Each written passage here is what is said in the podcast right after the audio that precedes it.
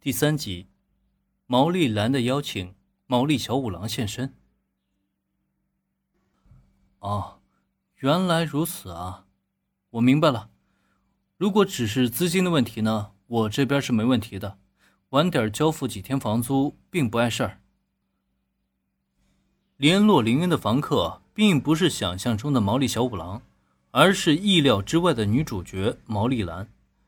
那么。毛利兰又是为什么找上林恩这个房东呢？理由其实很简单，毛利小五郎沉迷赌马，因为听信了某人的话，自己以为得到了内部的绝密消息，可以百分百赌赢某场的马赛，便将之前准备好的房租啊全都压了进去，准备大赚一笔。可结果呢，大家也都能猜得到，毛利小五郎被骗了，房租输了个精光。导致这个月啊根本没法按时上交房租，无奈之下呢，作为女儿的毛利兰也只能硬着头皮联络房东，希望能够宽限几天时日，让他们父女筹钱交租。那么作为房东的林恩啊，他当然不可能不给毛利兰这个面子。虽然他自己现在也很穷，但却不至于为了这一个月的房租就把毛利父女赶出门。呃，这毕竟嘛。小兰她实在是太漂亮了，不是吗？虽然之前还在考虑如何远离死神小学生，但现在的话，工藤新一，你这个朋友我交定了。真是非常感谢您的帮助，真是帮了我大忙了，房东先生。林恩的爽快让毛利兰很是感激，在这之前，他的心情也是紧张不安。因为他也是前不久才知道，自己住的房子啊换了新主人，还没和新房东见过面的他，一直不知道对方会是个什么样的人。但是在真正见面之后，他总算是松了一口气。这个新房东先生啊是个好人，既年轻又帅气，人也非常的健谈。和他交流的时候，总是有一种让人很安心的感觉，相当的舒服。哼，没什么。一点小事而已啊。那既然没什么事了，我就先告辞了。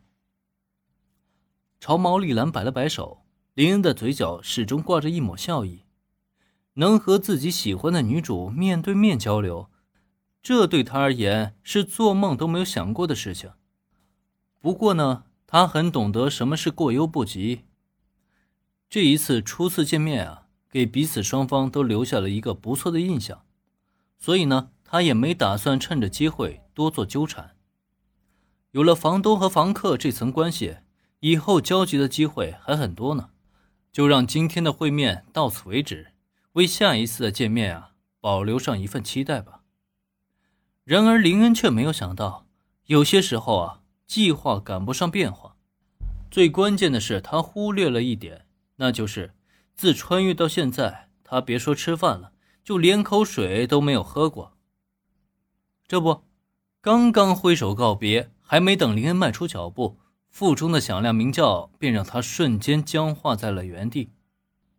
因为刚刚穿越，精神还太过于振奋的缘故，林恩始终都没有感觉到饥饿。但是，感觉不饿，却不代表身体也一样扛得住。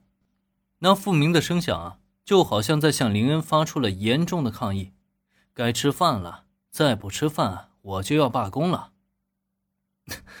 看样子，房东先生好像还没吃午饭呢。